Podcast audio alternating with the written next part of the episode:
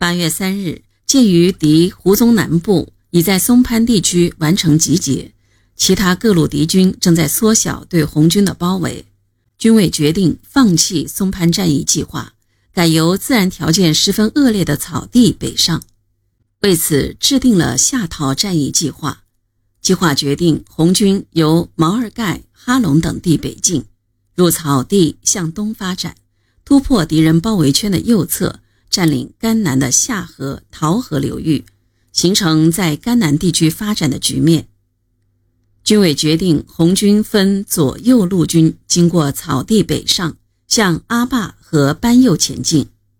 右路军由一方面军的第一、第三军团和四方面军的第四、第三十军组成，由毛泽东、周恩来指挥。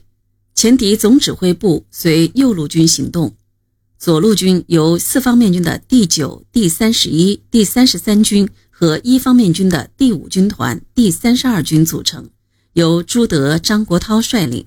红军总部随左路军行动。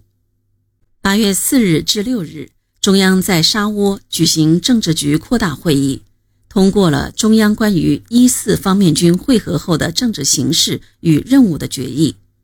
决议再次否定了张国焘企图向西南退却逃跑的错误主张，重申北上抗日、创建川陕甘根据地的方针是正确的，号召加强红一、红四方面军的团结。这次会议还决定恢复红一方面军的番号，周恩来任司令员兼政委。八月二十日，中央政治局在毛尔盖召开会议。着重讨论了红军行动方向问题。毛泽东做了下逃战役计划的报告，提出红军应向桃河以东发展，不应向黄河以西发展。大家纷纷发言赞成毛泽东的报告，林彪也表示赞同。会议根据毛泽东的报告，通过了关于目前战略方针之补充决定。明确指出，张国焘要红军主力西渡黄河、深入青宁江偏僻地区的主张，是一个危险退却的错误方针。张国焘的南下方针一再受挫，却一刻也没停止分裂红军的活动。叶荣臻在他的回忆录中写道：“右路军组成后，有一天。”我和林彪在右路军总指挥部开过会，留下来吃晚饭，吃了很多胡豆。右路军的政治委员是陈昌浩，他是代表张国焘的。吃完了晚饭，还没有天黑。陈昌浩说：“林彪同志，你可以先走；荣臻同志，你留下来，我们还要谈一谈。”留下后，他问我：“你对遵义会议态度怎样？”你对会理会议态度怎样？我说，遵义会议我已经有了态度，会理会议我也早已有了态度，这两个会议我都赞成，我都拥护。看来他们认为林彪已经不成问题了，要做我的工作，要动员我出来反对毛泽东同志。陈昌浩一个人在那里高谈阔论，谈到晚上十点钟了。我说：“昌浩同志，我要回去了，明天还要行军。”他才说：“好吧，你走吧。”我就带了两个警卫员，牵着一匹骡子离开了。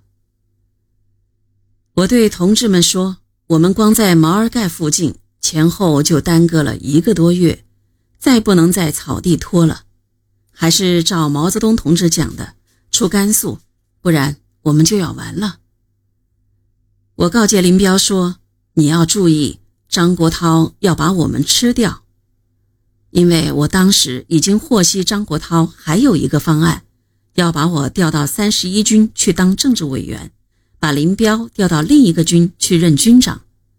总之，要把我们调离原部队。只不过命令还没有发出。当时林彪已经有他自己的立场，他说：“你这是宗派主义。”我说：“怎么是宗派主义呢？对这个问题，我们要警惕。张国焘和中央的思想一贯不一致，我们应该想一想。”我说：“这是路线问题。”林彪反驳我说：“既然是路线问题，你说他路线不对吗？那他们为什么有那么多人呢？我驳斥他说：“蒋介石的人更多呢，难道能说蒋介石的路线更正确？”这次争论，我和林彪都动了气，拍桌子，把一个盘子也打翻了。从这些情况看，即使林彪当时没有投靠张国焘的意思，至少也没能识破张国焘的险恶用心，缺少一个红军高级指挥员应有的政治嗅觉和坚持原则的坚定性。